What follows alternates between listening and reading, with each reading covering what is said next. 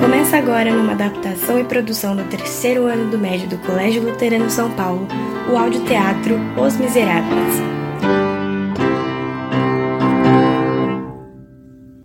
No último episódio, Marius foi salvo por Gia Valjean durante a Revolução. Agora, recuperado, sua vida continua, bem como a de Gia Valjean e Cosette. Cosette! Marius, enfim encontrei você. O amor fluía entre os dois como no dia em que se viram pela primeira vez. Marius lamentava a morte de seus amigos e contava a história de como havia sido resgatado. Então você não se lembra de quem o salvou? Não, não faço ideia. Eu gostaria muito de saber. Bom, o importante é que você está vivo. As coisas vão melhorar. Eu nunca sairei do seu lado, Marius. Reparando no amor entre os dois, Valjean tomou uma decisão. Enquanto isso, Marius tinha planos. Senhor Valjean, tenho um pedido a fazer.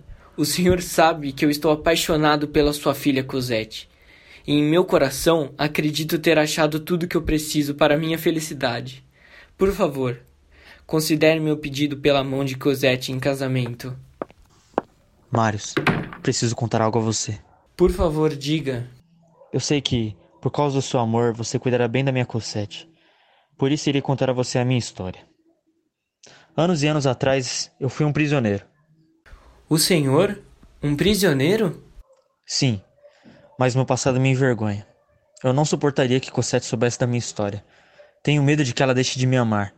Por isso, eu irei embora. Assim, vocês podem viver uma vida a dois sem se preocupar comigo. Mas o que eu direi a ela?